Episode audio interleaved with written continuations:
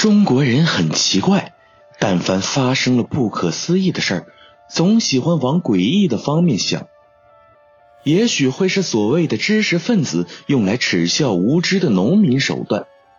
然而，在中国轰轰烈烈的城市化运动发展下，所谓的知识分子被紧张的节奏压得喘不过气儿来，也开始用诡异来解释自己不会或者没有时间去追究的谜题了。欢迎大家来到今天的夜半鬼谈，我是主播宁宁。今天的故事：人文学院不开的大门，第一章。某某大学南校区一共有十四个学院，每个学院都有自己的故事。今天我们的故事就发生在人文学院里。听说人文学院的所在地是坟墓的所在地。后来不知是哪个建筑商花钱买下了这块地方，迁走了坟墓，盖起了楼房。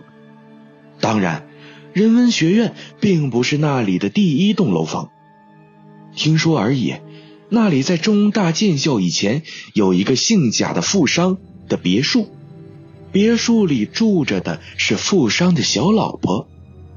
至于富商和他的故事，已经无从验证了。但是，据老一辈的人说，富商后来发生了一件大事，并从此失了踪，而且那别墅后来也没有人敢住，据说是闹鬼了。当然，鬼怪的说法一向被排斥为迷信。然而，排斥还排斥，从知识分子到农民都深深的相信着。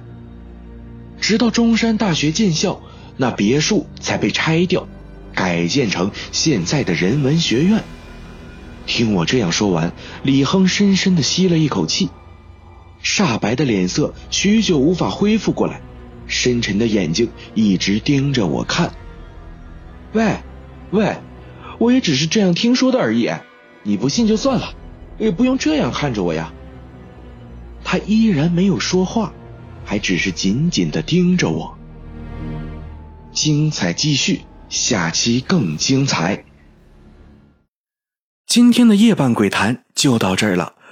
如果喜欢这个节目的话，可以点赞、评论、转发、关注、打赏，这些都是对宁宁莫大的帮助，也是大家给宁宁持续更新的动力。我还是每天晚上都给大家带来一篇恐怖故事的宁宁。